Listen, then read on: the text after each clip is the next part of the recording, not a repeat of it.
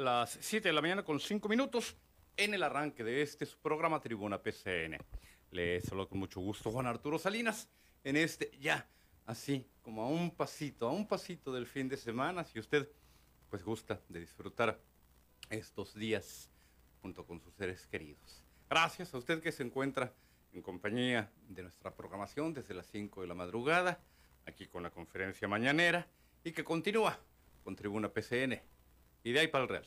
Gracias también si se encuentra en casita, con lo refería, si está en trayecto a su centro de trabajo, también maneje con cuidado, o si ya aterrizó, al igual que mis compañeros y amigos, Ricardo Estrado, Ulises Rojano. Buenos días, ambos. ¿Qué tal, compañero Juan Arturo Salinas? Muy buenos días. A nombre de mi compañero Ulises Rojano, ya estamos preparados para llevarles la emisión del día de hoy. Es tribuna abierta, tribuna PSN a la multilínea local 664-344-1030 y transmitimos totalmente en vivo desde Tijuana para todo el mundo a través de la internet www.psn.sim. A través de Facebook Live nos pueden encontrar como PSN en vivo y podrán disfrutar de nuestro contenido en tiempo real por televisión, canal 87 digital en sistema Easy en todo el estado de Baja California, canal 76 en la capital, el Valle de Mexicali, canal 29 por aire en Ensenada y por radio XCAZ 1270 AM, Radio Z13 y la tremenda 1030 AM con alcance hasta Los Ángeles, California, el condado de San Diego, todo el norte, todo el sur. Playas de Rosarito, Pueblo Mágico, Tecate y Ensenada hacia el sur, Valle de San Quintín, Ejido Lázaro Cárdenas, Camalú, San Telmo, Puerto Santo Tomás y La Bocana, Ojos Negros en el área de Maniadero, Valle de Guadalupe, San Antonio de las Minas, El Sausal de Rodríguez y San Miguel. 664-344-1030, multilínea local, y esto es Tribuna PSN. Muy buenos días.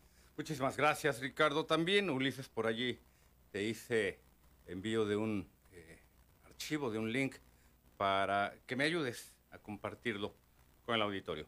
El todavía calientito, estamos hablando de hace cosa apenas, de un par de semanas, estamos hablando ya de eh, medidas que eh, fueron tomadas precisamente un martes, reitero, de hace dos semanas, por lo que toca al Congreso del Estado, en torno a la municipalización de los organismos del agua.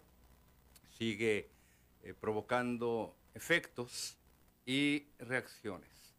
Por una parte, usted bien lo sabe, este fin de semana ya hubo relevo en el Congreso Estatal.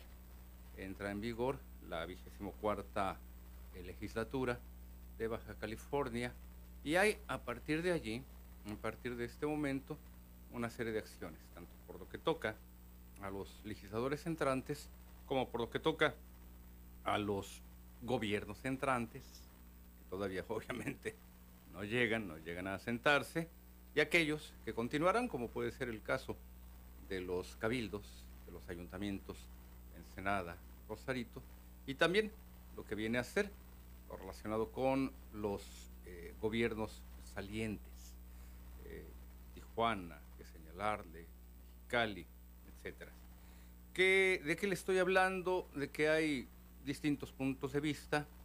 Hay también eh, recursos que de acuerdo a los nuevos legisladores interpondrán ante eh, la Suprema Corte de Justicia de la Nación por considerar inconstitucional esta medida heredada por sus antecesores.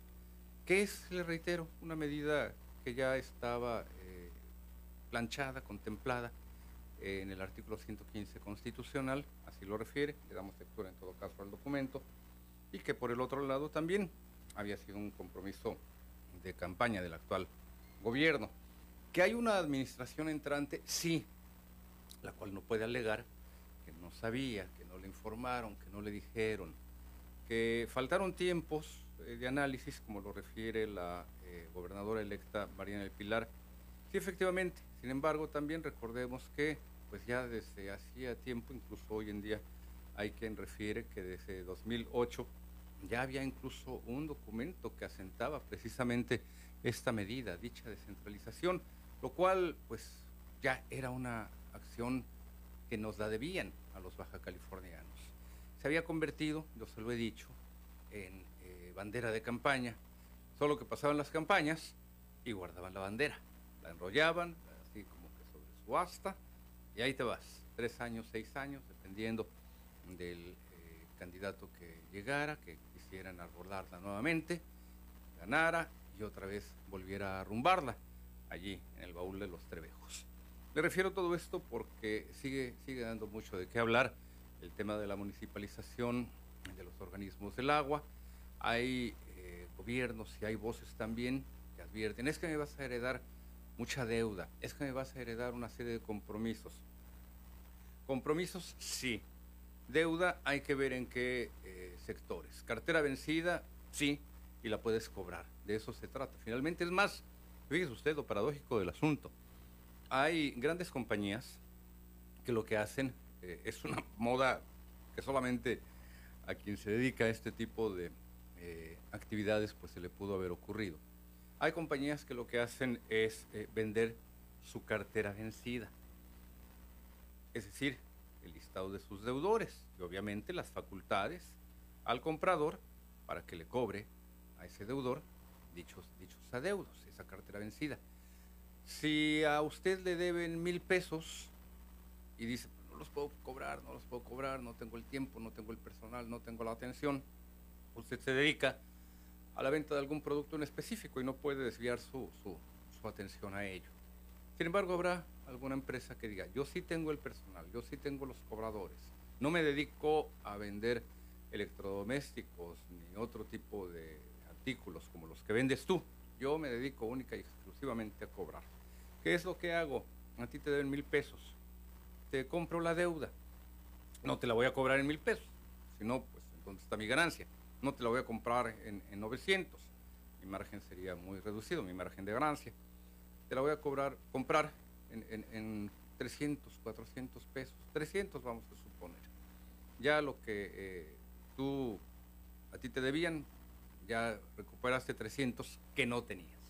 Pues bien, a partir ya de esos 300 comienza a trabajar la empresa entrante y comienza, comienza a cobrar, a ejercer más presión. Usted lo ha visto, le habrán llegado estos eh, avisos, estas notificaciones. Pues bien, por lo que toca los ayuntamientos, pueden efectivamente hacer válida la cartera vencida. No le digo que al mismo estilo que la COP, el que, ¿cómo se llama esta otra? Banco, Aspe, Banco Apesta y demás, que por cierto ahí tenemos un tema pendiente todavía con don Tomás Flores, a quien le virlaron una cantidad que había recibido su señora madre y que la consideran entregada cuando que jamás le dieron los billetes. El punto, le reitero, es que hay oportunidad, quizás hay quien no la ve, hay un gran nicho de oportunidad para recuperar cartera vencida, para cobrar, ese es uno de los puntos específicos. Olvídese usted de la cartera vencida, cobrarle directamente a los deudores, y en este caso también a los grandes deudores, y decir, a ver, saneo mis finanzas y ya comienza a alcanzarme el recurso para eh, salir adelante en mis compromisos. Solamente aquellos gobernantes a quienes les está temblando la mano, pues es a quienes les eh, atemoriza decir, hoy es que ya me va a tocar una nueva carga, una nueva eh, empresa, por así decirlo, aunque es un organismo del agua, pero veámoslo como tal, como si fuese una empresa, así acostumbraban a hacer los gobiernos neoliberales, y lo que nos damos cuenta es que ahí hay una gran oportunidad, no le están trasladando un problema, le están trasladando una oportunidad. Sin embargo, también hay quienes están presionando a los regidores para que pues eh, busquen dar reversa a esta, a esta acción. Vamos al siguiente material. Tras aprobarse en el Congreso del Estado la municipalización del agua, ha surgido una campaña contra ella, aseguró el mandatario estatal Jaime Bonilla, quien denunció que por intereses de algunos cuantos están incluso amenazando a los regidores para que estos no acepten en las sesiones de cabildo de cada ayuntamiento el traspaso de las comisiones del agua al municipio. El jefe del Ejecutivo Estatal fue enérgico, incluso dijo que la iniciativa enviada al Pleno y aceptada por la vigésimo tercera legislatura el pasado 28 de julio es un compromiso de su administración con el pueblo. Aseveró incluso que no tenía por qué consultar su decisión con el gobierno entrante. Por intereses mezquinos que no sabemos de dónde vienen, y sabremos porque tarde que temprano se sabe, hay una campaña ahora para amenazar a, a los a los regidores y a los municipios, presionándolos que no acepten el organismo. Nada más por mantener el control. Usar excusas, razones de que porque fue de última hora es no tener conocimiento de lo que está pasando en el pueblo. Los futuros gobiernos tienen que entender que ese es el reclamo del pueblo.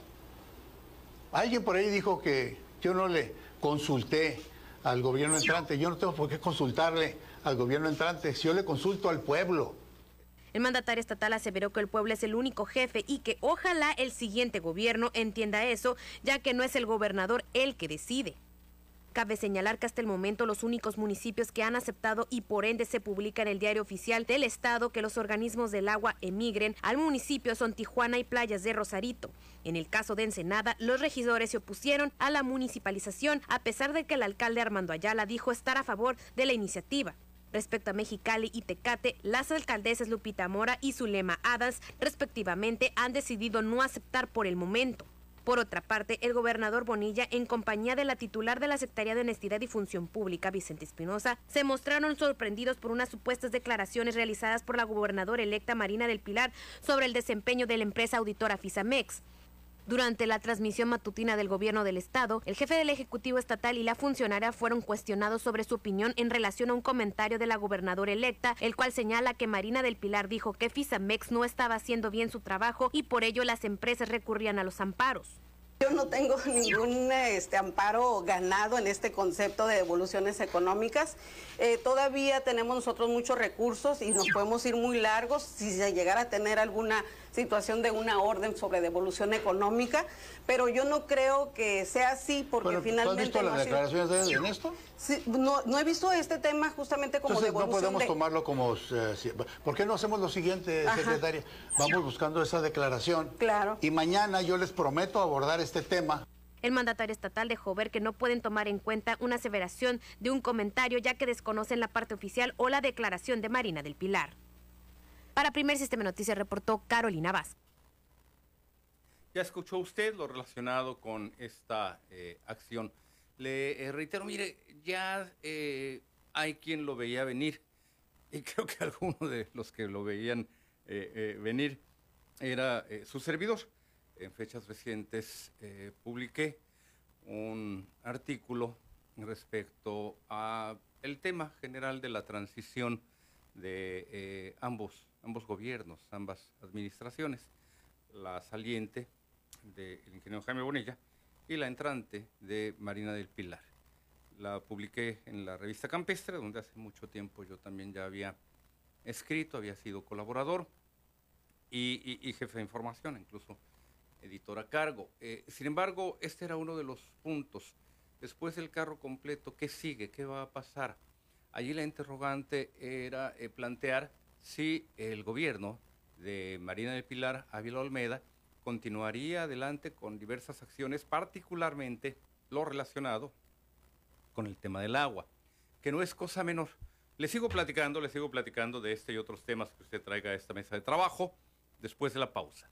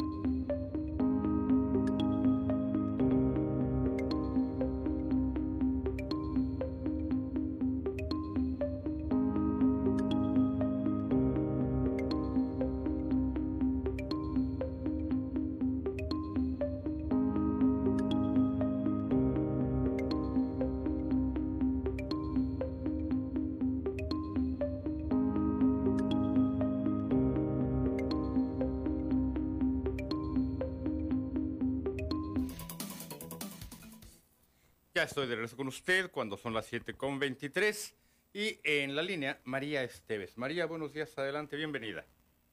Muy buenos días, señor Arturo. Adelante, María. Buenos días. Fíjese nada más que escuchando las mañaneras y escuchando lo que hace el gobernador, creo que él debe de respetar las nuevas funciones de la próxima gobernadora. Acuérdese que en Baja California haremos más mujeres que hombres y la señora Marina del Pilar obtuvo una gran cantidad de votos, cosas que si la comparamos con las votaciones pasadas, ni siquiera le llega a la mitad. Entonces creo yo que él debe dejar de creer que él va a seguir mandando a la gente. Es un derecho de los humanos dejar que otros se desarrollen. La señora Marina del Pilar es abogada. La señora Marina del Pilar se creó en un ambiente de las leyes. Su mamá, nada menos, fue la coordinadora del doctorado de Derecho. La señora Marina del Pilar sabe lo que tiene que hacer en su trabajo. Además, no tiene por qué una empresa exterior estar trabajando, ¿verdad? Lo que debe de hacer los gobiernos. Entonces, creo que el gobernador debe de pensar que hay que dejar trabajar a una mujer que está preparada para el cargo y que además es ciudadana de Baja California, no como muchos otros que no saben si son de allá o son de acá. Y cuando uno se convierte en ciudadano americano, primero le tienes que estar repitiendo ese gobierno que vas a cumplir con sus necesidades. Sí, le estoy escuchando, eh, doña María. Sí, dígame. Le estoy escuchando, doña María. Creo que en este caso también, doña María, eh, entenderíamos que este gobierno no ha terminado eh, sus funciones. Por lo general, un día después de un proceso electoral, pues ya todos los reflectores se encuentran sobre las autoridades electas. Este no fue el caso.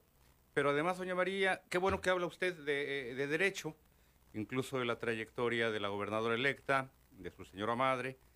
Eh, entiendo entonces que usted con- conocerá el artículo 115 eh, constitucional, ¿verdad? Y me puede usted señalar lo relacionado con las atribuciones de los ayuntamientos, los servicios que estos deben de prestar.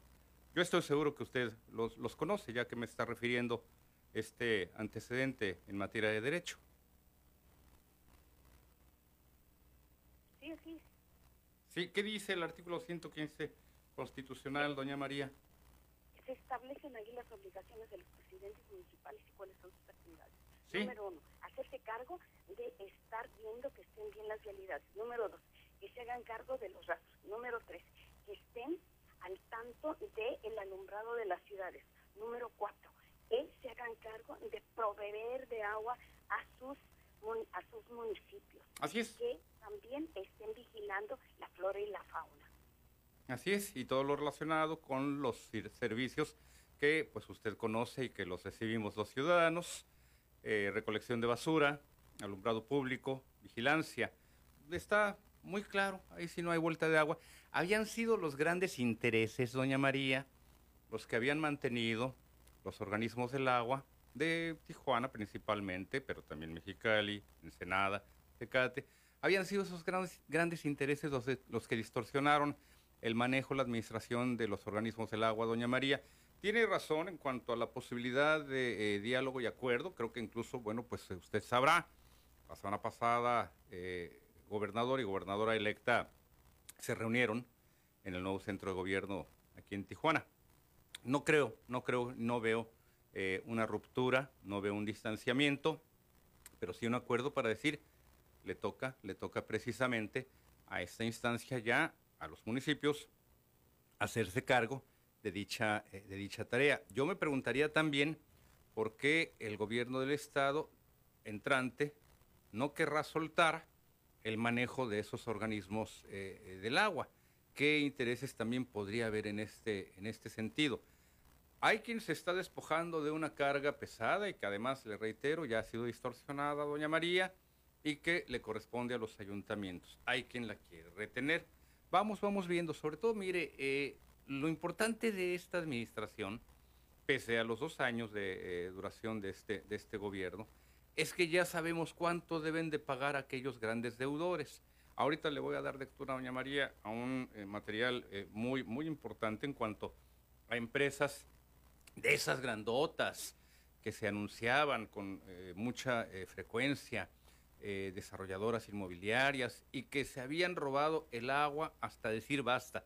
Esa agua usted la paga, doña María, esa agua la paga su servidor, mientras que gente que se da vida, ya no le digo que de rey, sino de jeque, se robaba impunemente el agua para sus negocios, para sus desarrollos, para el aeropuerto de aquí de Tijuana, para las embotelladoras, para tiendas grandotas, Walmart, Sam's Club, Home Depot. No le estoy haciendo publicidad, al contrario, estoy diciendo que es una eh, eh, porquería el hecho de que esas grandes tiendotototas pues se robaran el agua mientras que usted la tiene que pagar. Ya nos dimos cuenta. ¿Cómo ocurrió también esto, señora María? Precisamente Fisamex, esa empresa, cuando usted señala que no hay necesidad de entrarle al quite, hacer contrato con una empresa privada, Fisamex entró porque los lecturistas de la Comisión Estatal, punto uno, había personal que ya estaba enfermo, y más en términos de la pandemia. Punto dos, los intereses habían llegado al grado ya en que algunas personas decían, no, yo no voy a tomar la lectura porque no le conviene a mi jefe o porque no me conviene a mí. Había arreglos con todo mundo, tanto con autoridades eh, de las que estaban ahí en las oficinas de la CEST, como con los propios lecturistas. El sindicato, el sindicato también, mediante ciertas componendas, pues igualmente le entraba, porque ya todo el mundo sabía lo que estaba ocurriendo en temas del agua. Eh, doña María, mire, va a ser doloroso compararlo de esta forma. Le voy a hablar. Cuando hay eh, temas como los giros negros o la venta de droga, y que hay quien dice, oye, es que el charrascas se está llevando una la nota. Bueno, pues algo nos debe de tocar a nosotros. Al jefe de la policía, al jefe sectorial de la policía, al policía. Entonces todo mundo le entraba. Atáscate, marrano, ahora que hay lodo. Y el ciudadano, bien gracias, sufriendo todas las consecuencias de la venta de la droga, las muertes, el riesgo de la farmacodependencia por lo que toca a los hijos, o el riesgo de que esos hijos entraran a formar parte del circuito de la compra-venta de la droga. Le reitero, estoy comparando porque convirtieron el tema del agua en una verdadera porquería, en una verdadera mafia. Sacudir, sacudir ese entramado ha costado eh, mucho, doña María. Yo entiendo también su sentir entró esa empresa con todos los temas que también hubo y hasta algunos errores. De repente hubo a quien le cobraron medio millón de pesos, óigame, eh, a todas luces eh, inaceptable. Lo corrigió la comisión, nada, nada de que debes medio millón. Te vamos a corregir, te vamos a revisar esta situación. Eso que vimos, doña María, un tema tan escabroso, con tantas honduras, con tantos problemas, con tantas aristas, que sacarlo adelante no fue fácil. Y mire usted lo que se logró la recuperación de más de 1.600 millones de pesos de gente que no pagaba. Hay quien advierte, como este otro loquito, Jorge Hank, ya ganamos un amparo, no hay tal, no hay tal devolución de recursos ni de dinero.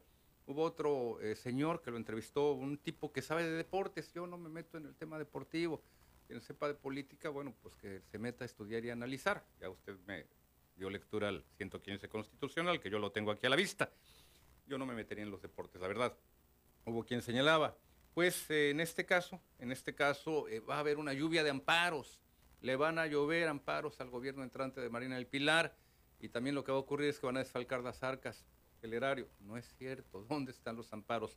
Hay tres, uno por 500 mil pesos, otro por 200 mil y así por el estilo. ¿Dónde están los miles de millones de pesos? Nos quisieron espantar, doña María, con el petate del muerto porque eran unas ratas, unos ladrones, tanto ciertos empresarios, no todo mundo, como muchos gobernantes. Ahí sí, casi todo mundo. Gracias por la llamada, doña María. Bernabé Domingo, buenos días, adelante, bienvenido. Eh, muy buenos días, licenciado, saludándole y saludos a todos ahí, Karina. Adelante, don Bernabé. Oiga, licenciado, fíjese que yo siempre hablo en lo personal, ¿eh? Yo en lo personal reconozco la política responsable y transformadora que sigue llevando a cabo ahí nuestro presidencial y gobernador, el ingeniero Jaime Bonilla Valdés, en todo el Estado, licenciado, empezando por el transporte público que acabó con toda la corrupción y que le, que le sigue haciendo justicia a todos los obreros del volante, licenciado. Y la otra parte, como usted ahorita lo está señalando, lo que sigue generando municipalización de la SED, donde por años siempre hemos tenido una corrupción descarado, el licenciado.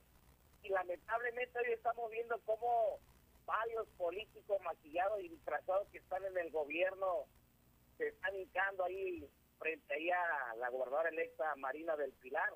Y como siempre yo lo he señalado en campaña, porque no tengo pelos en la lengua, licenciado, siempre dije que es representando a Morena, pero disfrazado de, de, de. Y todo el Estado se va a llenar de panistas, eso es lo que le digo, licenciado. Ojalá y aquí en la Sánchez, Tahuada y aquí en Camino Verde no nos quieran implementar desde arriba, desde el poder, a un delegado que sea del PAN, aquí en la ciudadanación también, licenciado. Esa es la parte que le estamos apostando hoy. Tenemos que seguir luchando por un gobierno honesto, por un gobierno que le siga apostando ahí a la honestidad, porque queremos seguir avanzando como hoy lo estamos haciendo en todo el Estado con esa política que sigue llevando a cabo el ingeniero Jaime Bonilla Valdés. Y ahí le sigo encargando nuestro tema, licenciado, de nuestro drenaje. El tema del, de, déjeme, de, qué bueno que lo refiere Bernabé, déme oportunidad, me voy a la pausa, pero mire, le voy a referir en cortito. Híjole, este, tengo que admitirlo incluso públicamente. Por ahí mmm, regué el tepache en un tema con el director de la Comisión Estatal de Servicios Públicos, Eliel eh, eh, Vargas, y ahorita no estoy en la mejor disposición de hacerle llegar yo en lo personal eh, su tema. Ya me envió Benjamín Acuña los documentos, ya los tengo, lo relacionado con solamente 60 metros de obra para poder trabajar. Voy a platicar con algunas otras personas para que me ayuden a este, a este respecto. Le voy a decir en cortito también de qué se trata. Lo que sucede es que, por diversas razones, un eh, eh, sujeto eh, que responde al nombre de Rodrigo Bustamante iba a ser despedido de la Comisión Estatal de Servicios Públicos. Rodrigo Bustamante es de esos pendejetes que cuando se suben a un ladrillo se, marean. Hubo disposición ya para su, su, despido, pero hubo quien lo defendió. Y a la hora de la hora, pues ya está con documento en mano, así, pues mira, este, ya aquí te están pidiendo tu renuncia, papá. Resulta que, pues Rodrigo se aferró al hueso, así como lapa, y eh, pues sigue cobrando ahí en la CESPT. Tuve yo la idea de que había sido el director de la Comisión Estatal, eh, Eliel Vargas, pero no, resulta que fue el secretario del de, eh, agua, de la CEPROA, Salomón Faz, y pues obviamente Eliel ahorita pues, no me puede ver ni en pintura. El director de la CESP como que no soy ahorita muy de su agrado. Pero vamos a buscarle, vamos a buscarle eh, eh, los puntos, porque finalmente se trata de un beneficio para los ciudadanos. Lo que pasa es que pues ahorita si yo le hago el planteamiento no me va a ver con los mejores ojos y no quiero, no quiero afectar a mis amigos allí de Camino Verde. Voy a la pausa, Bernabé, gracias por la llamada y regreso con Jorge Horta y con Alejandro Ramos. No se me vayan.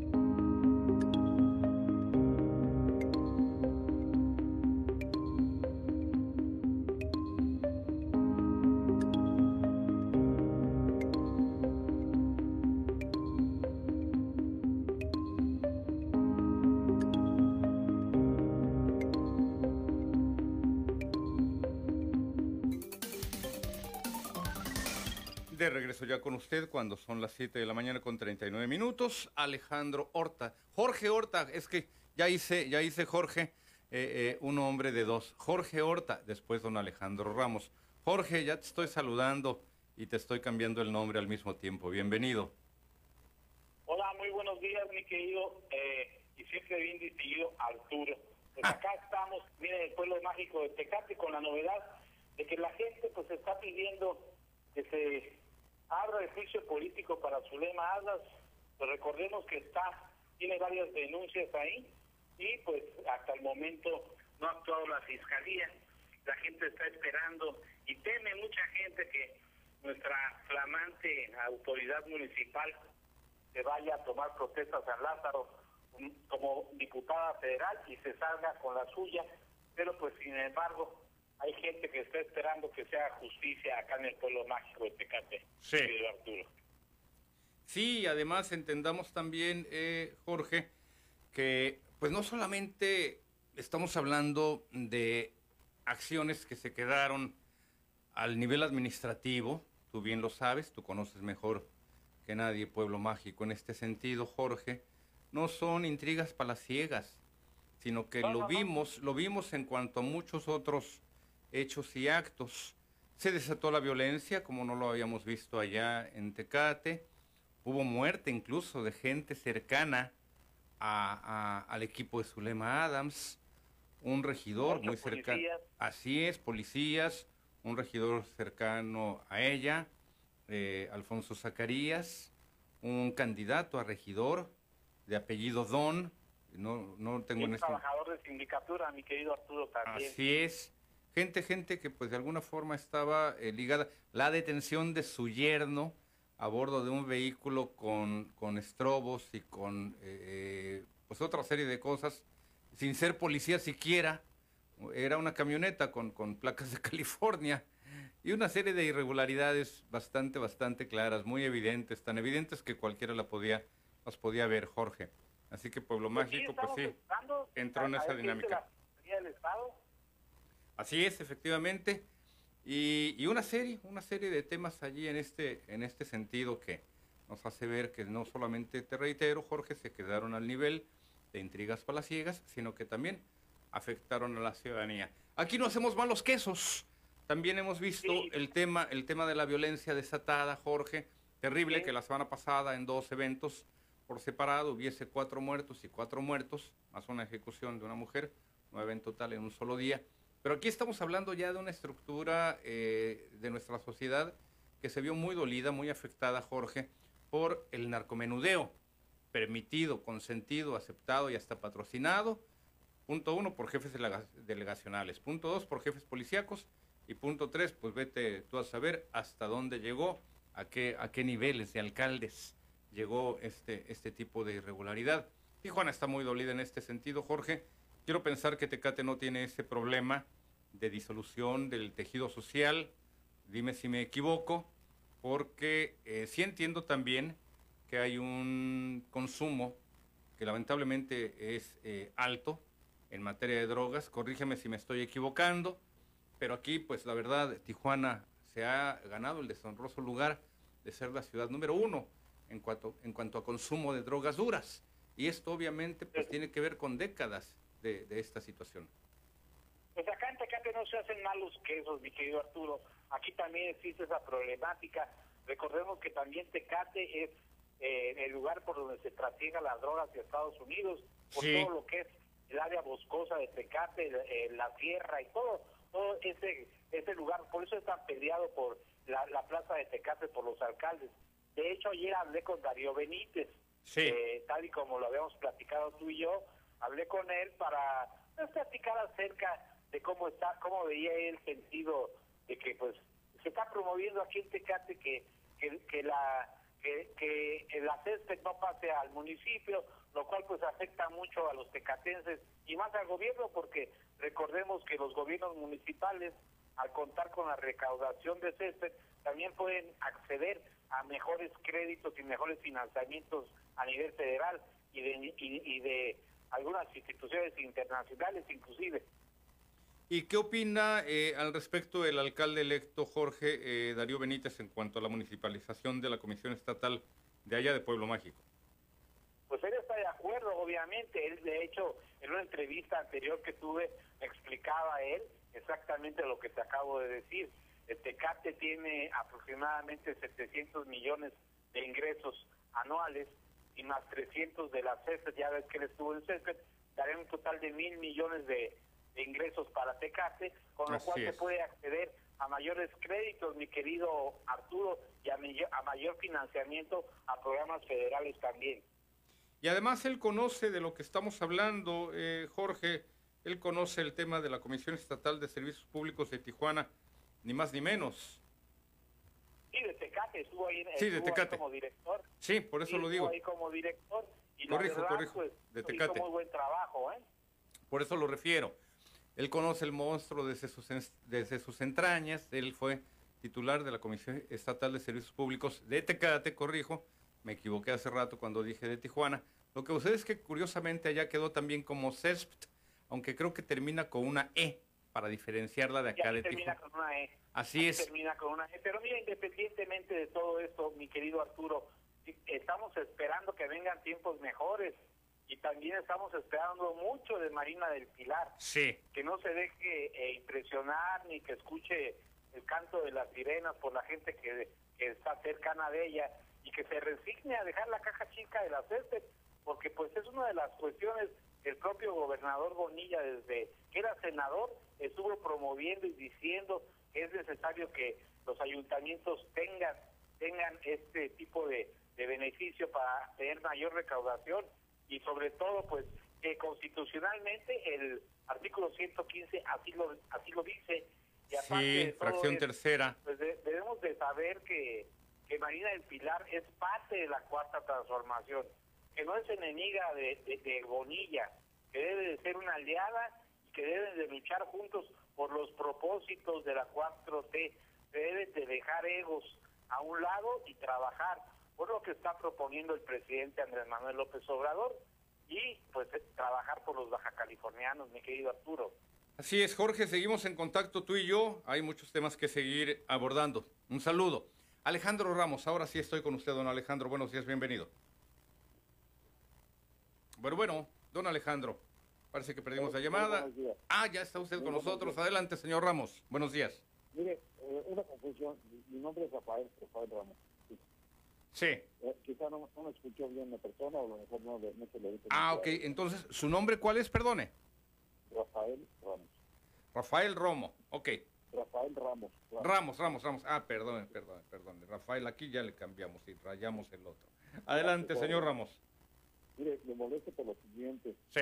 Este, ayer fuimos a, a, la- a la vacunación ahí en, En el IMOS, en el nuevo centro de gobierno. en el nuevo centro de gobierno. Ajá. Y cuando llegamos ya no había vacuna. Sí, se acabó ayer. Entonces, se acabó, sí. Entonces, este, queremos saber si ya está, si, si se re- si se reanudó la vacunación o tenemos que esperar o cómo. ¿Qué dosis es la que está esperando el señor Ramos? ¿Perdón? ¿Qué dosis, qué tipo de vacuna? Es la, es la Pfizer, Pfizer. Mire, segunda dosis de sí, Pfizer. segunda dosis de Pfizer, perfecto. Sí, efectivamente, eh, ayer se acabó y ahorita le voy a platicar. El gobierno del estado está a la espera precisamente de esta, eh, de una nueva remesa. Mm, no tengo fecha, fíjese, pero se acabaron las vacunas anti-COVID de primera y segunda dosis de Pfizer. De acuerdo con el titular de la Secretaría de Salud, Alonso Pérez Rico, el gobierno federal deberá enviar una nueva remesa en cuanto se cumplan los 21 días. Mire, mm, se cumplan los 21 días a partir de la inoculación de eh, aquellos, aquellos que ya habían recibido una, una primera dosis. Síganos en este programa, le voy a compartir en un rato más eh, eh, este, este tema. Eh, don Rafael, habrá nuevo, habrá nuevo aviso a este respecto, el gobierno del estado lo dará a conocer, no se impaciente porque lo mejor en todo caso es que siga usted nuestros noticieros. Allí es donde con mucha puntualidad ya le podemos dar las fechas. Como la transmisión del gobierno del estado, del gobernador Jaime Bonilla, inicia poquito después que, que mi programa, yo por lo general me pierdo de eh, estos datos, los escucho ya en mi oficina, pero en el programa que sigue del mío, que conduce nuestra compañera amiga y jefa de información, Ana Gabriela Colina, allí tiene más oportunidad de informarle.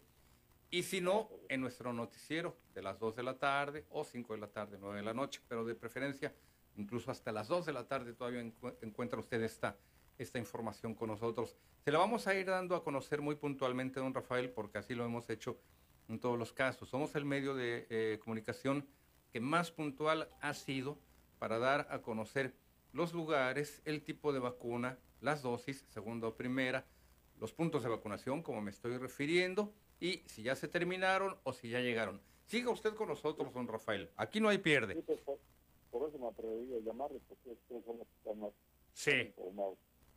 Aquí no hay pierde, don Rafael. Atención y este, estaremos pendientes. El día de hoy definitivamente no. No, no todavía no, hasta nuevo aviso. Y obviamente nosotros le vamos a avisar. No se nos desespere. Habrá oportunidad de darle a conocer. Es lo importante de, informarse eh, con los medios que le están dando los datos con veracidad. Y también, mire, bien sencillo, si lo que le estamos compartiendo, no me refiero solamente a mí, en lo personal, sino en lo general, a eh, nuestros compañeros, conductores, analistas, reporteros, etcétera. Si no fuera así, los reclamos estarían a la orden del día. Oye, no llegó la vacuna, lo cual puede también ocurrir, porque evidentemente, pues, imagínese todo el proceso que debe de pasar este, este eh, biológico para llegar hasta, hasta nuestras tierras. Que, que, me hizo tal efecto, vamos viendo si hubo tal efecto o no.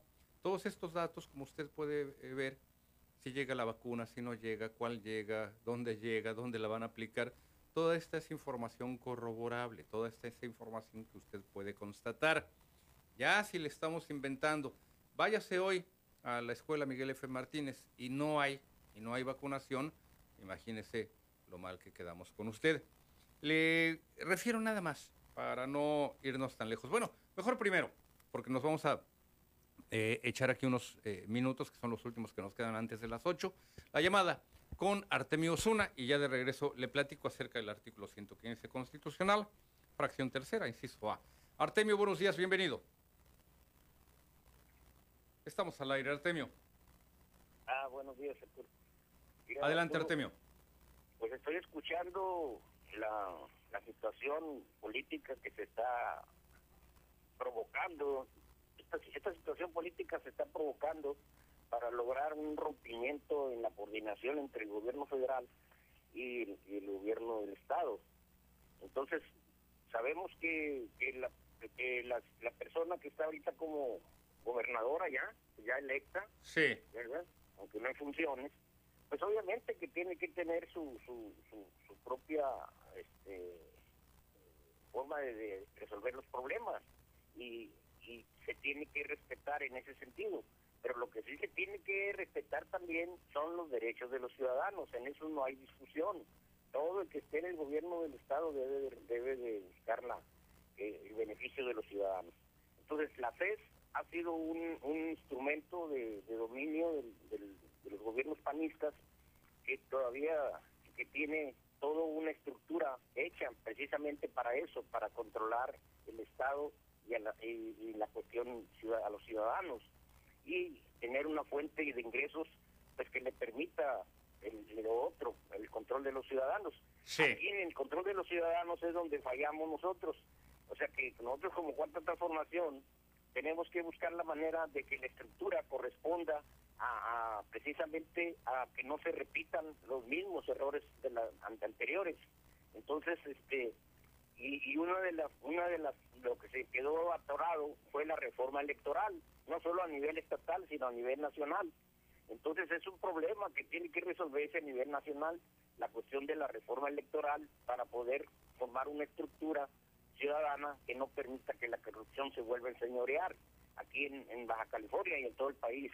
Entonces el, ingeniero en este momento todavía, todavía está a tiempo de, hacer una reforma electoral del Estado que sea que sea la punta de lanza para que la nueva estructura del Estado sea sea a favor de los ciudadanos.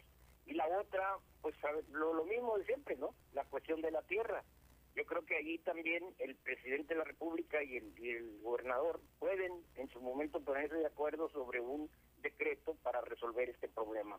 Ya esto ya está muy muy platicado yo creo que ya es tiempo de tomar sí no hay no hay misterio no hay no hay doblez en ese sentido Artemio. Y mira eh, mucho antes mucho antes del el tema relacionado con lo que viene a ser eh, la actual administración el gobernador Jaime Bonilla todavía no era candidato incluso eh, me refería lo relacionado con que un organismo del agua no debe de eh, cobrar montos que impliquen ganancias excesivas, sino un equilibrio, buscar un equilibrio adecuado para su operatividad y para lo que vendría a ser en este caso su eh, eh, funcionamiento y brindar, brindar el servicio. Son las 8 en punto, nos, son 7.55 todavía. Vamos ya a la pausa, regreso con usted.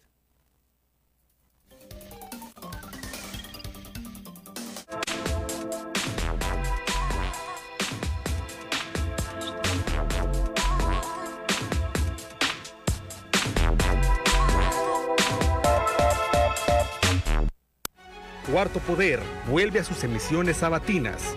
El programa que define la línea editorial de Primer Sistema de Noticias regresa a usted todos los sábados hasta la conclusión del gobierno de Baja California que encabeza Jaime Bonilla para hacer un balance de logros y pendientes durante la recta final de la administración.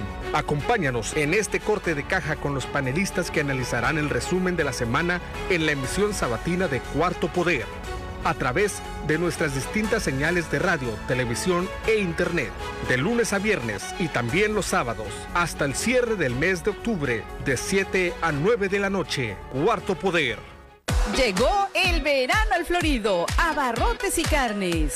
Pierna y muslo de pollo, 21.90 el kilo. Espinazo de cerdo, 30.90 el kilo. Ahora tu mandado hasta la puerta de tu casa. Descarga la app, visita nuestra página o al 664-386-9475. 欢迎光临明知商场。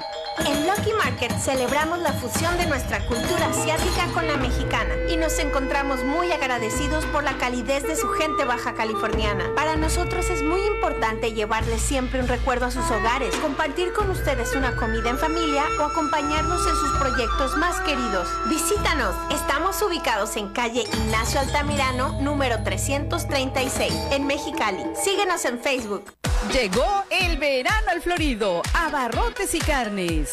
Mojarra entera, 42.90 el kilo.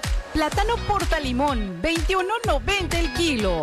Ahora tu mandado hasta la puerta de tu casa. Descarga la app, visita nuestra página o al 664-386-9475. ¿Trabajas y quieres seguir estudiando para alcanzar tus metas? ¿Sabías que cursar una licenciatura te ayuda a incrementar tu ingreso hasta un 90% con respecto a quienes estudiaron solo preparatoria? La Universidad de España y México imparte licenciaturas diseñadas con un enfoque práctico para que puedas combinar ambas actividades con plan cuatrimestral de tres años, horarios flexibles, clase los sábados, cuotas a tu alcance y titulación automática para incorporarte al mundo laboral. Estudia criminología y Criminalística, Administración de Empresas, Ciencias de la Comunicación, Contaduría Pública, Derecho, Mercadotecnia o Sistemas Computacionales y todas con reconocimiento oficial. Contamos con tres ubicaciones. Plantel Insurgentes, teléfono 664-524-5700. Plantel 5 y 10, teléfono 664-621-7177. Plantel Ensenada, calle Ryerson, 886 Centro. Universidad de España y México. Inscríbete ya. Llegó el verano al Florido, abarrotes y carnes. Pierna y muslo de pollo, 21.90 el kilo. Espinazo de cerdo, 30.90 el kilo. Ahora tu mandado hasta la puerta de tu casa. Descarga la app, visita nuestra página o al 664-386-9475. Nos vemos en un rato, ¿ok? Bye. ¿Con quién hablas? Ay, tranquilo, amor, es solo el casero. ¿Dónde se lo acomodo? Seguro no pasa. Lo que sí es seguro es el nuevo sello de seguridad de Gas Ilsa. En Gas Ilsa cuidamos tu confianza. Nicho Hinojosa en concierto. El próximo 13 de agosto en Caliente Plaza de Toros, a un costado del Estadio Cholos. Disfruta de una noche bohemia en caliente con Nicho Hinojosa. Cupo limitado, respetando los protocolos de seguridad. Venta de boletos en Hotel Palacio Azteca o en www.donboletón.com. Toros, este 22 de agosto en Plaza Monumental de Playas de Tijuana. Vive la fiesta brava con los grandes. Además, a partir de las 12 del día, grandiosa vendimia con paella y vino. Venta de boletos en Hotel Palacio Azteca o en donboletón.com. La experiencia, objetividad y la atención a público únicamente es a través de nuestras líneas telefónicas con interesantes entrevistas. Tiempo de noticias, conducido por Vivi Gutiérrez, todos los sábados de 7 a 8 de la mañana, el mejor recorrido informativo local, nacional e internacional por PSN y nuestras múltiples plataformas. No se lo pierda. Tiempo de noticias.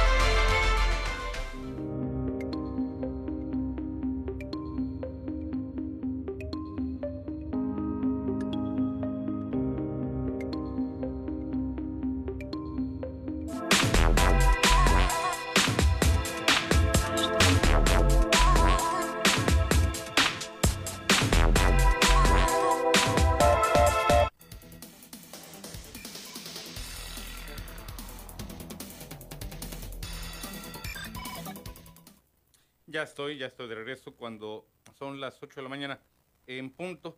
Vamos a seguir, eh, por cierto, con el tema de la vacunación y además para corroborar lo que le señalaba a don Rafael eh, Ramos, efectivamente nuestra compañera amiga y jefa de información, Ana Gabriela Colina, nos reitera que habrá, habrá aviso cuando ya el gobierno del estado dé a conocer que reanuda, reanuda la vacunación contra la eh, COVID-19, contra la enfermedad que ha causado esta pandemia. Por el momento todavía no ha sido emitido dicho aviso, no se deje usted llevar por la información que no siempre pues, eh, tiene sustento y que a veces circula en redes sociales. Ayer, por cierto, revisando los archivos que yo le enviaba a Ulises, le compartía las imágenes de eh, un transportista. Mire, yo no tengo nada en contra de él, por cierto, bueno, pues él ha sido un radio escucha, eh, conductor de taxi, eh, quiero eh, recordar, incluso me llegó a informar de temas muy puntuales a los cuales les di seguimiento. Sin embargo, no puedo aceptar que una persona, sea quien sea, esté difundiendo que la vacuna es un veneno, que la van a esparcir mediante eh, avionetas de fumigación, dije camionetas nada más por equivocación, por eh, la misma fonía que, avionetas. Pero es lo que afirma eh, este, este hombre, que en redes sociales es conocido como pasajero de la lluvia, y que forma parte también de círculos de transportistas que incluso se comunican a través de radios de cierto tipo de frecuencia. No tengo nada en contra de él, al contrario, lo que sucede es que estamos, estamos ante una circunstancia en la cual hablar muy a la ligera del tema de la vacunación, del tema de la enfermedad y algunos otros aspectos, es de verdad muy, muy doloroso y muy delicado. Hay quienes por diversas razones, el desconocimiento, lo cual sí sería muy grave, o razones religiosas, pues yo no entiendo que haya una religión que haya surgido a la par que la pandemia. Y desde luego habrá interpretaciones, pero me cuesta mucho trabajo pensar, me cuesta de verdad mucho trabajo pensar en que eh, por razones que se caen al primer intento de análisis, haya quien propicie que todavía esta pandemia eh, se prolongue, se propague, no vacunarse, no tomar cierto tipo de medidas, insistir en que la pandemia, que el coronavirus no existe, es decir, que no, no, no es una enfermedad real, sino inventada, un invento de los gobiernos, bueno, hasta de los Illuminati han sido por ahí invocados, por amor de Dios, o los masones. De verdad, ya estamos en serio ante un problema grave. Ya no le digo de salud, un problema mental, porque quien le insista a usted en este tipo de eh, motivos, de verdad que anda muy mal.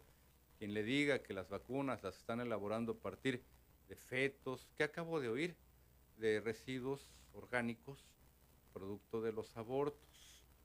No habría, nada más por considerar, imagínese, no habría suficientes fetos, suficientes eh, eh, residuos biológicos, placentas, etcétera y demás, suficientes, le reitero, para elaborar las miles de millones de vacunas que en este momento circulan en el mundo. Y no estamos hablando solamente del caso del coronavirus, estamos hablando de otro tipo de vacunas, que por cierto, muchos esquemas de vacunación para los menorcitos, pues quedaron incompletos a partir precisamente de la pandemia, por diversas razones, que también ahorita las, las, abordo, pero le digo, es muy doloroso, es de verdad muy doloroso, usted bien sabe, aquí en Primer Sistema Noticias acabamos de tener la pérdida de un querido amigo, pero ya anteriormente se nos habían ido otros muy estimados amigos y colaboradores como Rubén Pérez o Manuel Suárez Soto, que pues la pandemia eh, los sorprendió en un momento en que sus organismos estaban debilitados y todavía, todavía, ni siquiera había salido a, la circulación, a la inoculación, esta vacuna. Don Ascensión Cruz, buenos días, don Ascensión, bienvenido. Estoy con usted. Sí, buenos días. Adelante, don Ascensión. ¿Cómo está, señor Salinas? Muy bien, muy bien, muy contento de estar aquí en este espacio. Ah, qué bueno, me da mucho gusto que siempre esté en esa postura. Gracias, don Ascensión. A sus órdenes. Quiero, quiero pasar a lo siguiente, señor. Creo que la señora gobernadora electa se equivocó. Se equivocó porque no, no creo que le beneficie ponerse en contra de que los municipios sean solventes económicamente manejando los servicios de agua. ¿Verdad? Este, su postura como gobernador electa creo que, creo que debería haber sido al revés. Decir, apoyo la municipalización del agua para que juntos municipios y gobierno del estado salgamos adelante con el proyecto de mejorar la calidad de vida de los baja californianos. Me parece que le falta ahí eh, consejeros más eh, más este, preocupados por lo que sucede en el estado, señor Sí. lo dijo el señor Osuna, cuáles, cuáles son los intereses de un partido, ¿verdad? Que aspira a regresar al poder. la caja grande y la caja chica.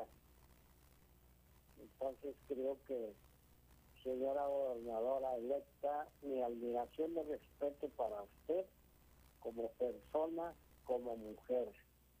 Pero como gobernadora creo que es un mensaje que nos está mandando para demostrarnos, para hablar coloquialmente, para demostrarnos que nomás sus chicharrones truenan.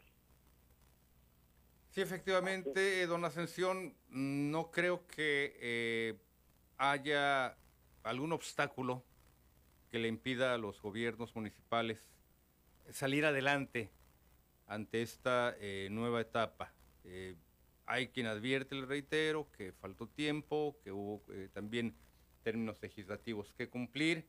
Vamos, vamos siendo claros. Este tema también de la municipalización de los organismos del agua, lo que buscaba era romper esa gran red de intereses que hasta hoy en día hemos visto que fueron gestados allí en los organismos en manos del Estado. Y, es, y romper, eh, imagínese una red de intereses de miles de millones de pesos ¿Usted cree que hay a quien le gusta? ¿Usted cree que hay a quien le, conviene, le convence? La verdad suena difícil. Le, le agradezco la llamada, don Ascensión. Ana Santiago, buenos días. Ana, bienvenida. Estoy con usted. Ah, buenos días, eh, señor Arturo Familia. Miren, eh, nada más quería, quería preguntarle, este, le, le quería preguntar, por favor, eh, que no tenemos agua aquí desde el domingo, aquí en la segunda sección del Florido. Segunda Eh, no sé qué se sección este Florido. Ajá. ¿Me da algunas calles como referencia, nada más como La calle Granada. Granada? Ajá. Ok. ¿Desde qué día? ¿Domingo? Desde el domingo sí la cortaron Perfecto. y apenas ayer nos soltaron un milito de agua, Sí. pero yo no sé qué, qué, qué fuga tendrán, o qué están arreglando. Sí, o alguna qué reparación. Sí. No ¿por qué avisan. No avisan, ¿verdad? Deme, deme Sí. oportunidad, eh, doña Ana, de lanzar el, el- el mensaje en este, Ajá. en este caso para saber qué nos dicen eh, a este respecto y eh, eh, poder dar, darle a usted una respuesta. ¿Me da oportunidad? ¿Está usted escuchando el programa eh, por radio, doña Ana? Todo el, todo el día, mi amor, los escucho. Es mi Ah, favorita, la PCN. La Perfecto. PCN es mi Ah, muchas gracias. Muchas gracias. Le vamos a tratar de responder lo más pronto posible. Estoy eh, enviando los mensajes desde el domingo.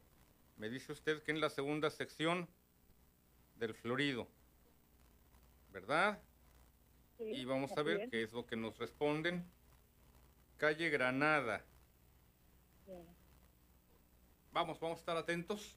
Ya quedó, ya quedó enviado el, el mensaje, eh, doña Ana. Y yo procuro tener de respuesta antes de que termine el programa. Es más, Bien. este, si, si no tengo por aquí el mensaje, en alguno de los cortes yo me comunico vía telefónica, señora Santiago. Yo le agradezco mucho, mucho la llamada y también le agradezco, también le agradezco pues estar eh, siempre pendientes de la programación de Primer Sistema de Noticias. Valentina Navarrete, adelante Valentina, bienvenida. Valentina, Valentina Navarrete, estoy con usted. Parece que perdimos la llamada. Alejandro Carvajal, buenos días Alejandro, bienvenido. Sí, buenos días. Adelante Alejandro, Este, estoy con usted. Mire, yo, yo quería preguntarle, no es para alarmar ni nada. si ¿Para qué, perdone? número, eh, este, si tiene, tendrá algún número para, para comunicarse uno para efectos secundarios de, de la vacuna. De la vacuna. Ok. Dígame, eh, ¿se trata de usted eh, alguna cuestión a Sí, este yo respecto? Estoy quedando lisiado. Perdone. Estoy quedando lisiado, no sé, no me puedo parar casi. Sí, Pero no sé si es por el efecto de la vacuna, pero quisiera sí, le comprendo, le comprendo. Eh, Alejandro, ¿cuándo eh, lo vacunaron a usted? A mí me vacunaron el 27 de la segunda dosis, pero del mes pasado. 27 de julio, Ajá. segunda dosis, si usted siente que está quedando afectado severamente, como dijo Lisiado. Sí, desde el primer- la primera vacuna se me congeló el brazo, se me empezó a entumir sí. y se me vino hacia abajo, hacia el- el- la, la espalda, todo, todo. Ahora no puedo mover un pie. Sí, Mm, me imagino que algo se activó en mi cuerpo, pero no quisiera mm, que... eh, quisiera Sí. saber si la vacuna provocó eso o algo activó mi nervio ciático, no sé, yo no tenía eso. sí. Sí, don, sí, don Alejandro. el lado Mire, izquierdo ando mal. sí. eh, hágame un favor. quisieron poner por el lado derecho. Sí, sí, don Alejandro, hay a quien le causa eh, reacciones. No es sabido de reacciones tan graves como para una lesión permanente. Desafortunadamente también ha habido personas que han tenido otro tipo de eh, situaciones graves, pero porque cuando las vacunaron, por lo general, ya, ya iban eh, enfermas, ya habían sido contagiadas por el virus. Esto es lo que también puede eh, ocurrir. No estoy diciendo que sea su caso, ¿eh? Lo que sucede es que sí, efectivamente, sí hay quien tiene reacciones en mayor o menor medida. Hágame un favor, don Alejandro, no sé si usted quiera dejarme su número telefónico al aire o en cabina para que yo procure comunicarme con personal de la Secretaría de Salud y que le orienten Ajá, al respecto. información o, o algo que, porque Sí. yo cuando fui a vacunarme a la segunda dosis le comenté sobre eso al doctor, al que está ahí este, atendiendo, le dije, oiga, cuando me puse la, la primera dosis se me, se me congeló el brazo, yo dije, Sí. no, pues como viene congelada, seguramente eso ha de ser, ¿eh? Sí. pero no, este, y, y ya se me estaba pasando el malestar, pero con la segunda dosis se arreció el malestar y ahora estoy peor. Sí. Habrá algo, habrá algo de información que me dieran, y él me dijo, no, es normal, se le va a pasar, pero pues no se me ha pasado. No se le ha pasado. Sí, le comprendo, le comprendo, eh, eh, don Alejandro.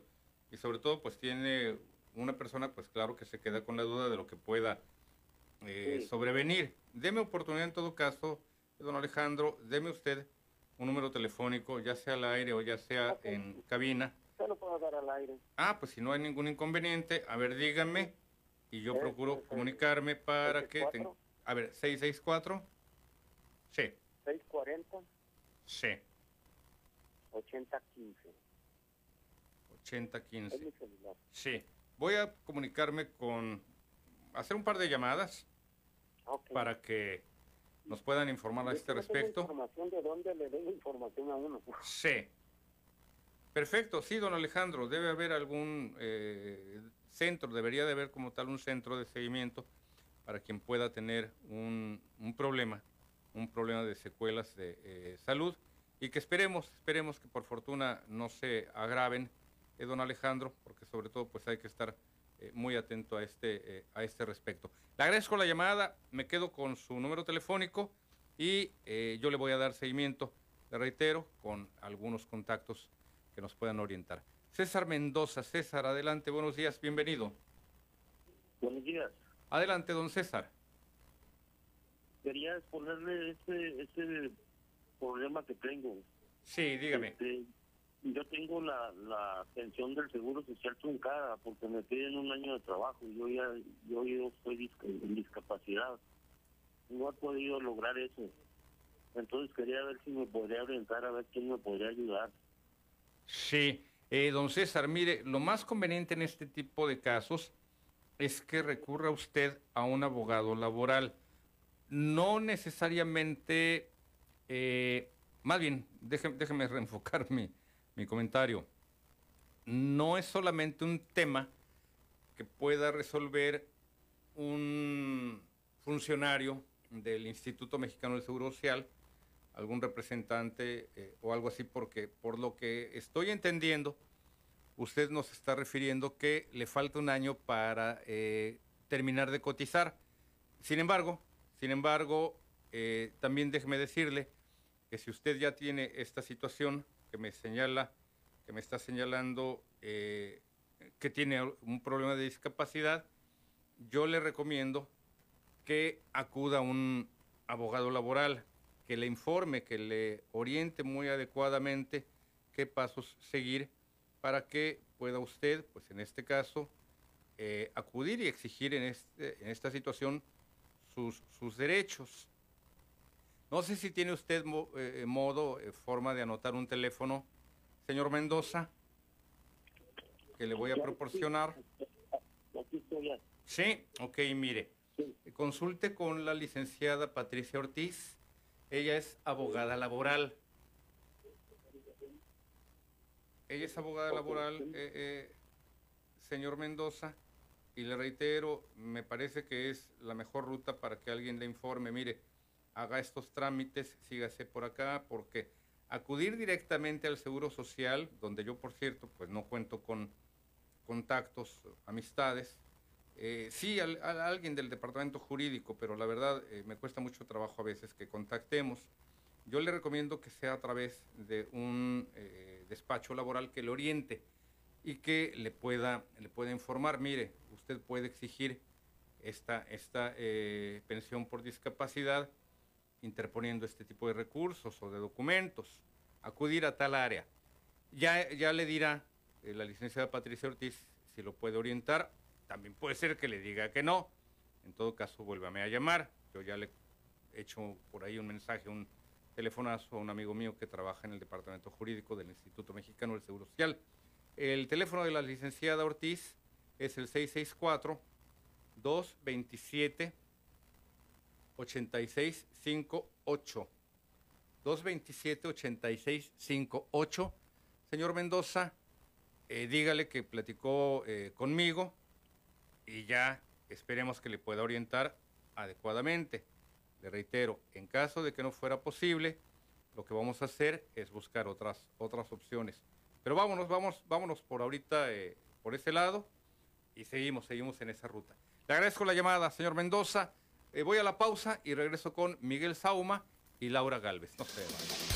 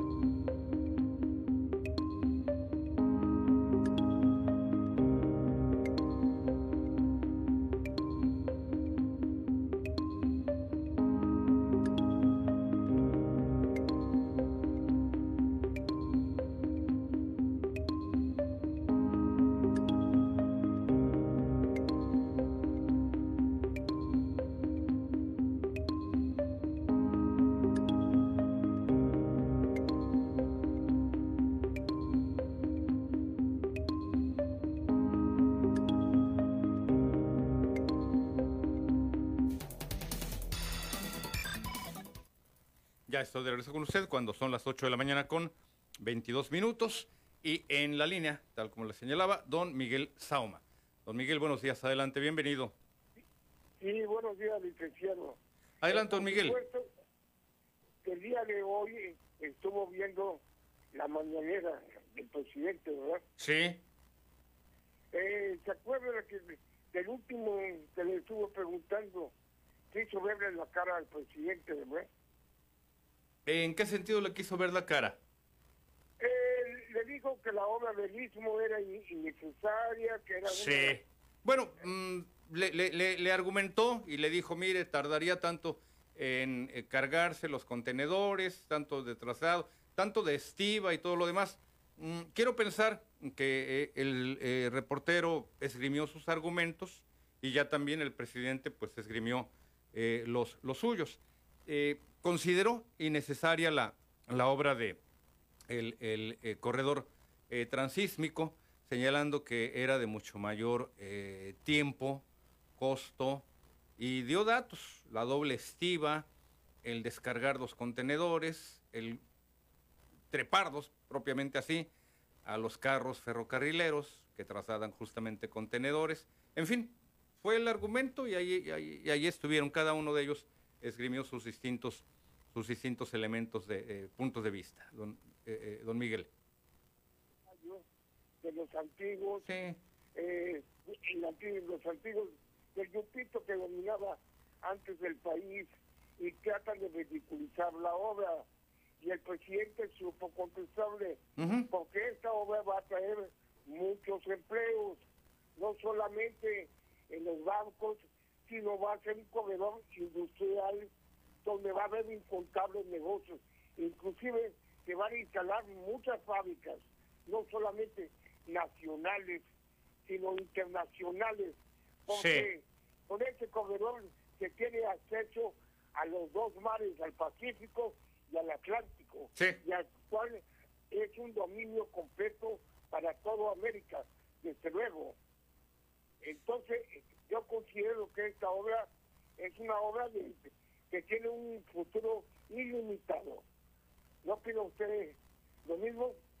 Eh, yo le veo también muchas ventajas, eh, don Miguel. Me llamó la atención la puntualidad con la que el periodista se preparó para señalar de cuánto tiempo eh, tomaría la estiva, el desembarco, el traslado. Me parece, me parece muy digno de, de analizarlo.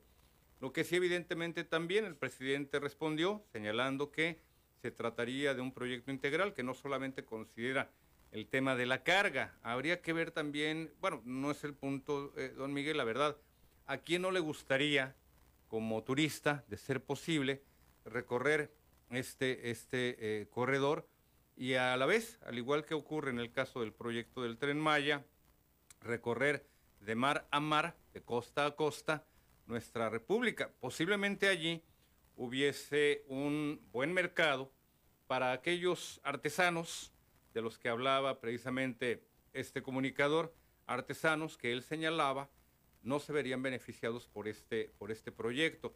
Vamos viéndolo, a mí me parece que eh, resulta interesante, también me parece digno de no desecharse el, el- el punto de vista, la información tan puntual que aportó el comunicador y saber sobre todo, lo importante aquí en este caso, don Miguel, es qué mecanismos, qué beneficios podrían eh, alcanzar los artesanos, sus hijos, que una vez que se incorporen quizás a otro tipo de mercado laboral, hay que entender que la artesanía, eh, don Miguel, ha ido quedando eh, muy atrás en lo general, en el ánimo de la adquisición de mucha gente, sobre todo los mexicanos. Creo que tiene mejor mercado en el extranjero que entre nosotros. Ya difícilmente hay quien compra una artesanía, ya sea por gustos o hasta por alcance económico.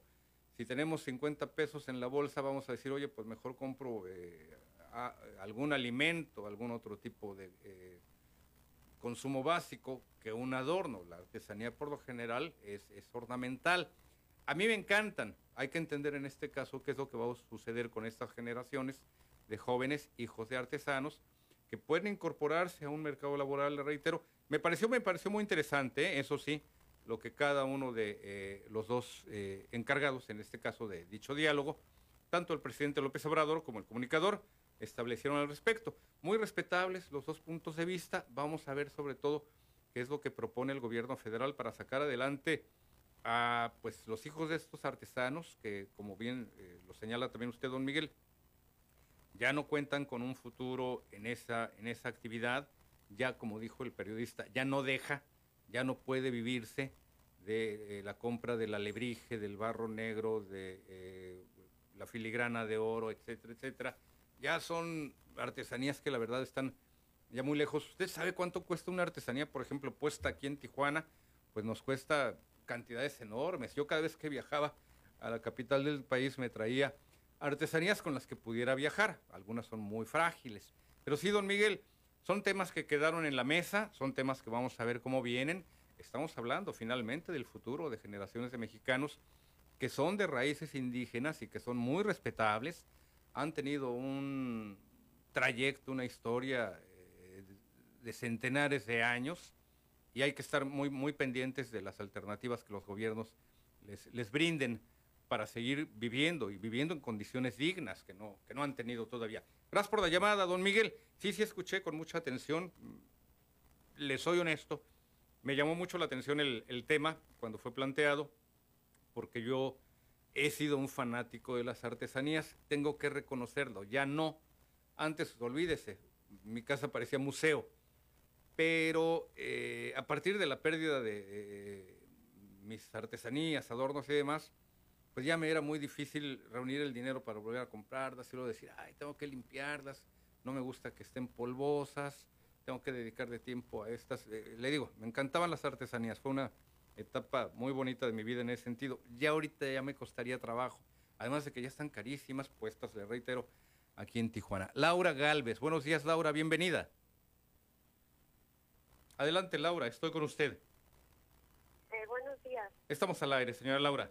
Eh, sí, mire, quería hacerle una pregunta, Arturo. Este, Dígame. Mire, este, yo tengo tres niños que llevo, eh, van a la escuela al otro lado.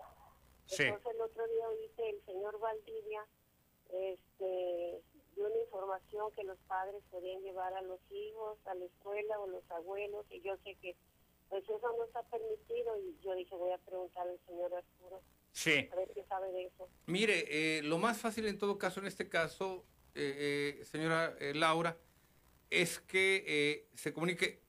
Sí escuché también la información y fue información que emitió el consulado de Estados Unidos aquí en Tijuana. Yo le recomiendo, doña Laura, que se comunique usted directamente. Déjeme buscar algún número telefónico. ¿Qué edad tienen los niños que usted lleva a estudiar a las escuelas del vecino país? Este, pues iban en la otra temporada, ahorita todavía están por el internet, pero este, el niño va a entrar a la universidad y dos de uno de secundario, yo digo dos de, de prepa. Ok, entonces mire, yo se lo preguntaba por lo siguiente. Pídales a ellos, sobre todo al, al- al- al mayorcito que va a entrar a la universidad, que a través de Facebook busque la página del consulado de Estados Unidos en Tijuana y que les envíe y que les envíe un mensaje. En unos instantes más, deme oportunidad de conseguirle el número telefónico del consulado.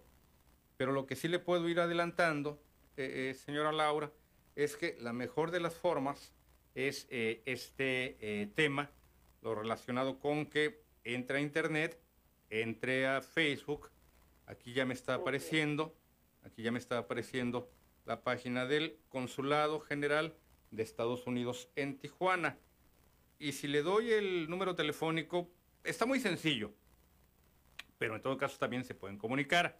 Le va a contestar un conmutador, una máquina, 977-2000. Se lo voy a repetir, está bien sencillo. Hasta parece de pizzería. 977-2000. Ah, muy bien. ¿Ok? Pregúnteles, llámeles. Oiga, yo recibí esta la su- supe de esta información. ¿Qué me pueden informar al respecto?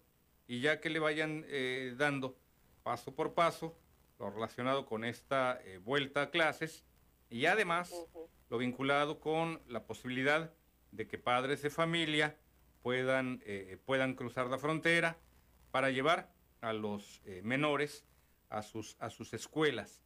Hace tres días hubo un mensaje del agregado del Departamento de Seguridad Nacional de Estados Unidos, Edgar Ramírez, que habla que siguen las restricciones, por lo menos hasta el 21 de agosto. Pero eh, le insisto, soy de la idea de que mejor llame, llame justamente allí al consulado, al número que le estoy dando, 977-2000, 977-2000, y allí le van a informar muy puntualmente eh, cómo va a estar este proceso. Si tiene esa información, si la consigue también en este sentido, eh, eh, doña Laura, vuélvanos a llamar, avísenos para que usted le pueda compartir su experiencia eh, a otras personas que se encuentren en, en la misma situación. Muchas gracias, muchas gracias por la llamada, doña Laura. Y fíjese, me estoy dando cuenta de que van a impartir un diplomado de periodismo de investigación, voces emergentes. Me interesa, me interesa, me interesa. Voy a entrarle eh, a, fondo a ver de qué se trata, porque yo también he asistido a algunos de los diplomados y cursos que ha impartido el, el consulado. Voy a la pausa y regreso. Don Ramón Fuentes, Armando Ordóñez, Leopoldo Rodríguez, no se me vayan.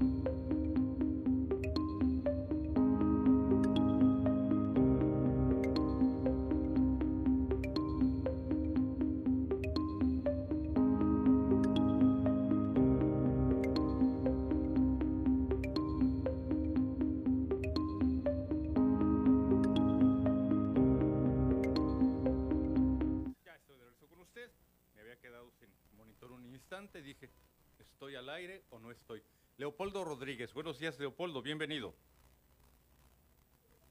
Bueno, bueno. Bueno, bueno, Leopoldo. Ah. Ande, Leo- Leopoldo, ahora sí. Buenos días. Sí. Buenos días. Mire, Juan Arturo, nada más pues para decirle, porque no me ha tocado darle el pésamo, pésame del señor Víctor Duarte, y como ustedes son familia todos, Sí. segunda familia de la radio. Sí, caray. Nosotros en público somos su ter- tercer familia, entonces lo sentimos bastante, muchísimo esta partida, porque este sí era un servidor público y no le pagaba el público. Sí. No como otros que, que es servidor público. Ustedes son nuestros servidores a los cuales nosotros vamos directamente cualquier queja con ustedes. Así es. Cualquier problema que tengamos. Y escuché, yo, yo soy un hombre de 78 años. Se lo juro que de cara no lo represento, de cuerpo sí, porque ya lo estoy rindiendo. Eh, luego, entonces, yo quiero saber cómo le podría hacer. Yo tengo cinco años de seguro social, están ahí tirados en la basura. Muchos me han dicho que ya no la hago, que, que no sé qué, eh, pagando, tengo que pagar no sé qué cantidad, pero hasta 75. ¿Usted me puede informar de qué edad puedo yo rehabilitar el seguro social? Lo sigo escuchando, señor Arturo. Sí, don Leopoldo. Por haberme escuchado. Mire, le agradezco la llamada. eh, la verdad, mm, allí tendríamos que revisar lo relacionado con sus años de cotización y con eh, lo que le están sugiriendo para recibir la atención médica, quiero suponer, es el seguro facultativo, que usted paga, entiendo que anualmente, no sé si hay otros mecanismos de pago en la actualidad, semestral, no sé. Tampoco tengo ya en la mente los, eh, los números, las cantidades del seguro facultativo, el cual le brinda a usted la posibilidad de la atención médica, pero no de una pensión ni de un retiro. No quiero, no quiero eh, eh, arar en el aire y sin bases, sin información clara, don Leopoldo, inventarle una respuesta. Todo va a partir de su lapso de cotización y también de la ley bajo la cual usted está inscrito en el régimen del Seguro Social. Hay una fecha, no me crea, hay quienes trabajaron antes del 70 y están registrados, o después, o no sé si del 90, ahorita estoy perdido la verdad en ese, en ese dato. Antes sí lo traía un poquito más fresco. Hubo cambios, hubo cambios a la, a la ley del Seguro Social y a partir de allí tiene que ver el hecho de que usted pueda acceder o no a ciertos eh, eh, beneficios, dependiendo bajo qué régimen usted eh, quedó inscrito. Le voy a dar el número telefónico también de la abogada laboral, Patricia Ortiz. Mire, ya, ya me apareció el de su oficina, lo cual es mejor, porque si no le atiende ella, le atiende su equipo, que son también muy profesionales, por cierto. Licenciada Patricia Ortiz, 681-0414. De preferencia llámele allí, porque allí no va a haber pierde. 681-0414. Y le reitero, don Leopoldo, lo mejor en todo caso es que ya alguien profesional y con mucho tiempo le pregunte desde cuándo está usted trabajando, bajo qué tipo de régimen, tipo de ley del Seguro Social, antes o después del año.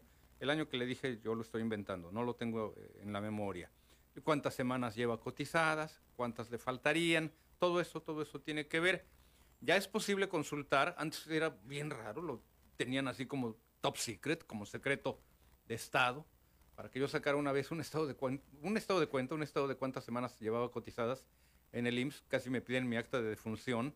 Hoy no, hoy ya puede usted consultarlas más libremente vía internet, pero lo mejor en todo caso para saber cuáles son sus beneficios, cuánto tiempo todavía le faltaría para cotizar y además el término de la edad que usted ya tiene, si todavía es posible que, que- que pueda eh, acceder a un eh, beneficio de pensión y de retiro. Lo mejor es que una persona profesional como la licenciada Patricia Ortiz le, eh, le oriente al respecto. Don Leopoldo, le agradezco la llamada. Don Ramón Fuentes, buenos días, don Ramón, bienvenido. Buenos días, mi amigo. Don Ramón, adelante. Pues, este, primero, más que todo, saludarte, ver que que estés bien de salud. Gracias. Y pues, para mandarle un, un mensajito a nuestra próxima gobernadora. Sí. Eh, yo, Juan, no sé si recuerdas, pero yo siempre eh, estuve, estuve pensando que sería muy bueno darle una oportunidad a las mujeres para que ellas demostraran que también pueden gobernar un país, este, ser presidentas de, de una nación. ¿Por qué no? Este, ya las, las nuestras las tenemos a nivel mundial, ¿no? Ujú. Y hasta ahorita la señora Merkel yo creo que eh, ha puesto la muestra de cómo se maneja un, un, un- un país tan complejo como es Alemania.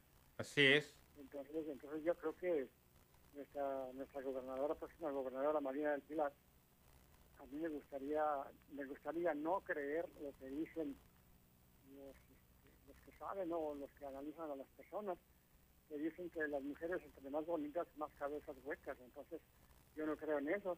No. Que la señora tiene sus capacidades y no creo yo que ella, dentro de sus pensamientos, quiera eh, convertir- convertirse en la, la femenina. ¿no? Entonces, yo, yo, yo tengo fe yo espero que recapacite y que, sobre todo, que, que respete la, la Carta Magna. Y por lo del otro lado, Juanito, este, pues eh, como, como empezaste con que, que loquitos y que idiotitas y que pendientitos, pues dije, ay, que me están hablando, ¿no? Y, y yo no sé si recuerdas lo que el de la PUC. ¿Pero de qué está hablando? Ah, Ahí sí ya le perdí la pista, don Ramón. Estoy tratando de entender de, ahora sí, su último mensaje, la- la- las últimas palabras, pero no, ya no le entendí. Que, que todo esto es una creación de lo de, de sabe quién, de los Illuminati y que no sé qué. Ah, la- las causas a las cuales hubo gente que le atribuyó eh, la Siga- pandemia, el siga coronavirus. Sí, sí, hubo por ahí cada, híjole, cada loco. Siga viendo, mira, y, deja- y déjame te digo por qué. Porque es- esto viene siendo eh, diferentes este, pensamientos y, y todo el tiempo ha existido eso. Eh, te voy a, te no sé si recuerdas a la PUC. Si recuerdo a quién, La PUC mm, era, era un este era, era un era un, un tipo com- tipo comediante que decía que- No. que, que da- te daba muchas definiciones de lo que era un, un pendiente, o sea, un, un pendejo, pues. sí, Eh, decía que si nos, de nosotros, los pendejos, no era todo el mundo, no era todo los rey, el reino de los cielos. La tierra ya la estábamos llenando. Así es de que, y te voy a poner otra muestra, una, una tocaya tuya, de hace muchos años. Fue la primera, la, lo primero que yo escuché cuando llegué a Guadalajara. sí, Dice- Se llamaba Juana. Yo que sé si lo sabes, ¿no? no, decía, decían que Juana la loca tenía una troca, pero no la manejaba porque estaba bien loca. Ajá. Así es de que, ay, te guacha, mañana mi amigo, este mundo está lleno de eso. Hasta luego. Gracias, don Ramón. Sí, ya no te quiere. Ya no te quiere. ¿Eh? ¿Eh? Para que veas. ¿Eh? Lo que es el, lo que es el, el amor. Antes de la siguiente llamada, nada más un segundititito, eh, Armando Ordóñez, me están informando que el tema sobre esta eh, falta de abasto de agua en la segunda sección del Florido, calle Granada, que reportó la señora Ana Santiago, tiene que ver con un asunto de vandalismo. Así que allí va a estar trabajando la Comisión Estatal de Servicios Públicos. Ahora sí, Armando Ordóñez, estamos al aire. Buenos días, bienvenido. Bueno, bueno, Armando. Parece que no tenemos la llamada con Armando Ordóñez.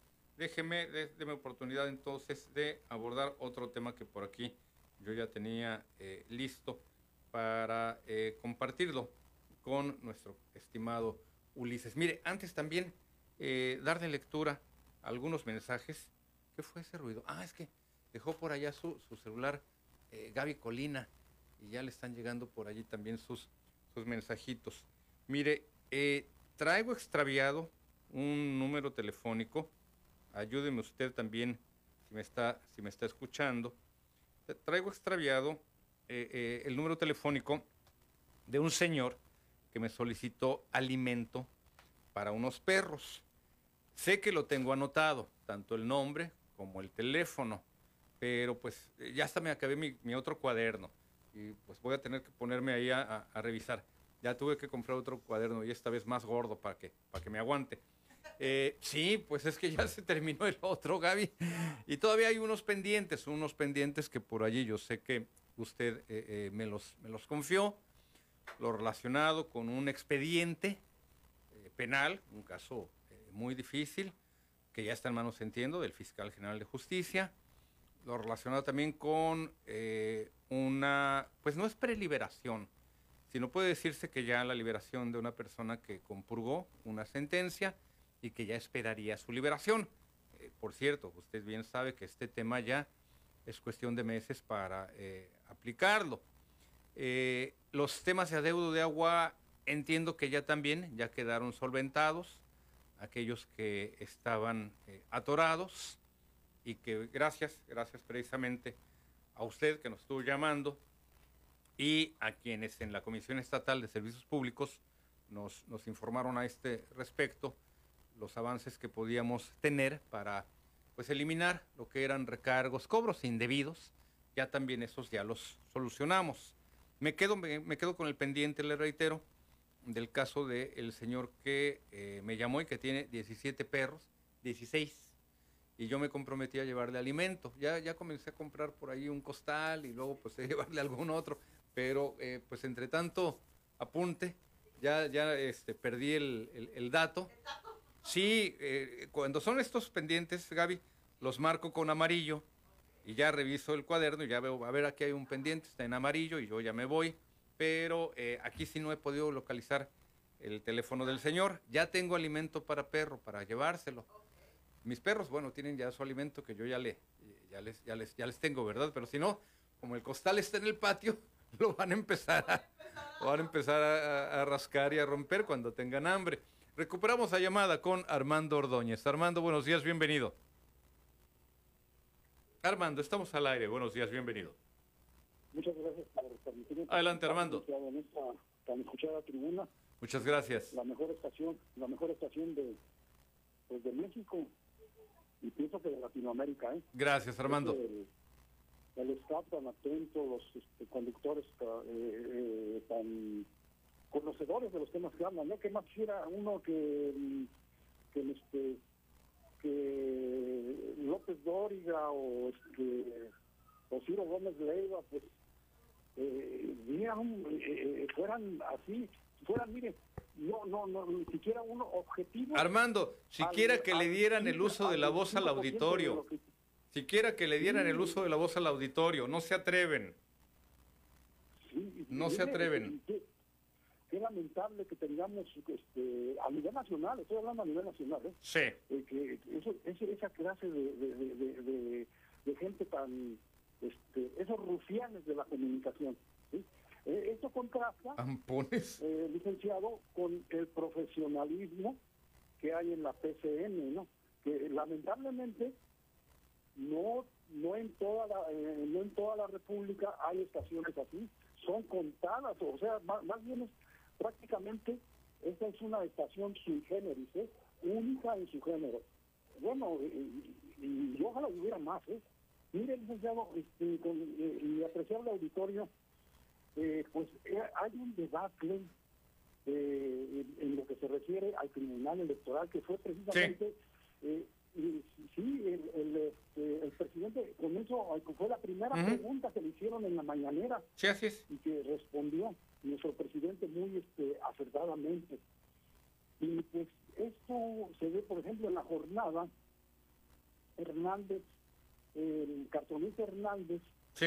eh, habla de ya, este, de dice, dice, eh, lo titula de tradición y habla de Reyes Rodríguez Mondragón, el nuevo, el nuevo presidente, dice, eh, di- dice Hernández, esto, dice, soy el nuevo presidente, eh, haya sido como haya sido, así, eh, Sí. de- del, pre- del presidente del, del presidente del tribunal este, electoral.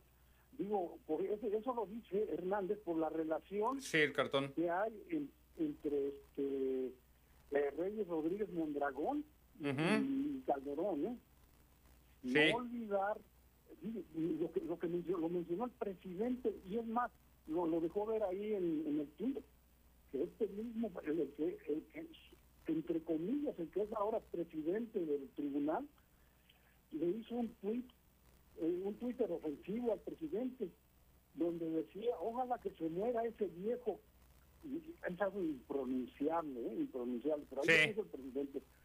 Entonces, mire, eh, licenciado, apreciable auditorio, hasta dónde ha llegado la descomposición electoral en, en nuestro país, qué, qué, qué lamentable. Que eh, sucede ahora que hay dos presidentes eh, eh, este- Sí. Bueno, debe haber eh, solamente, debe haber solamente un presidente, Armando, y ya corresponderá a las instancias adecuadas determinar al respecto. Yo escuché una eh, conferencia de prensa de eh, quien quiere ser, quien quieren destituir, que es justamente José Luis Vargas, y él señaló que la sesión en la cual se llevó a cabo ese proceso de destitución y el nombramiento eh, eh, de eh, Reyes, pues era a todas luces ilegal. Y así lo refirió, decidió una, de- determinó una serie de argumentos a su favor. Evidentemente, lo de que hay dos presidentes podríamos decir sí, pero debe haber uno solo.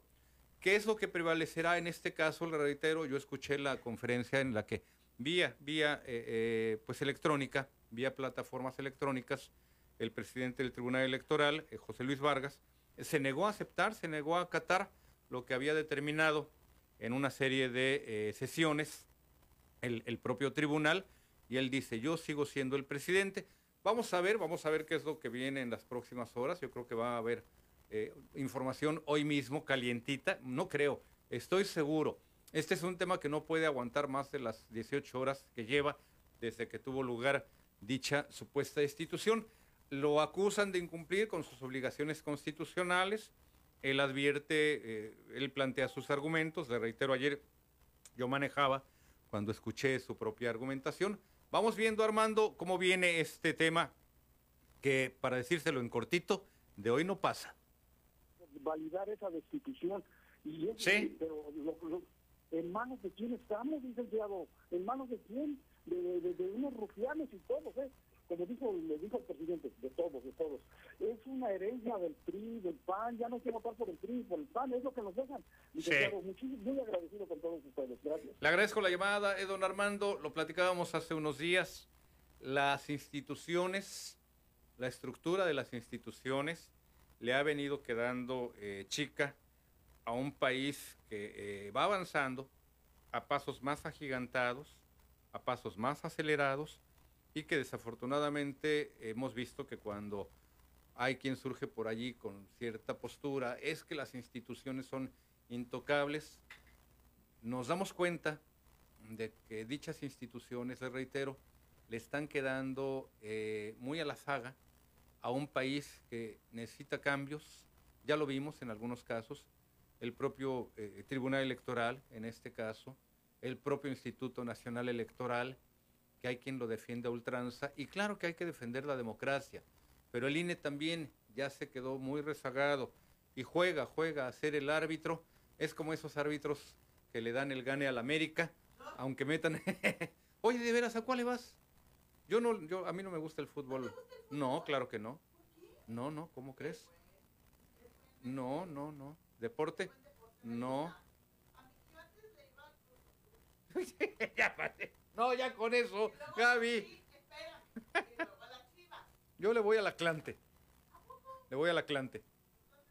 No, el Atlante, con C. Yo le voy al Atlante.